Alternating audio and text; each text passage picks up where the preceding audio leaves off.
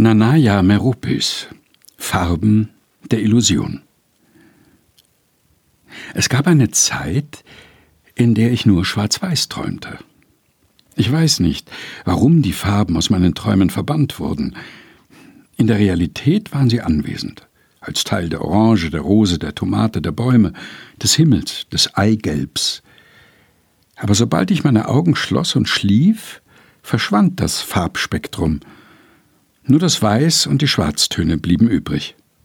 Ich wusste nie, was das bedeutete. Und dann träumte ich plötzlich wieder in Farben. Es war so mysteriös, dass ich anfing, meine Schwarz-Weiß-Träume zu vermissen. Die Tonalität des Lichts, die Variationen des Grau. In Farbe wirkte alles verwirrt, erfüllt von verschiedenen Mischungen aus Primär-, Sekundär- und Tertiärfarben, die Farben können zu Verwirrung und Chaos führen. Manche reden zu viel, andere schreien.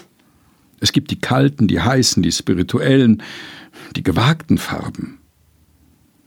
In der Schule lernte ich, dass Farbe eine subjektive Empfindung ist, die durch Licht verschiedener Wellenlängen auf der Netzhaut des Auges ausgelöst wird. In der Realität existieren keine Farben, nur elektromagnetische Wellen unterschiedlicher Längen. Die Farben sind nichts anderes als von uns geschaffene Eindrücke. Meine Träume waren also realer als die Realität.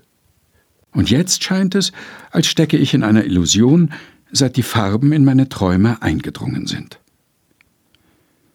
Nanaya Meropis Farben der Illusion. Gelesen von Helga Heinold. Aus Lebenslichtspuren, einem Buch, das für seine Leserinnen und Leser ein Geheimnis verbirgt. Erschienen im Engelsdorfer Verlag Leipzig 2021.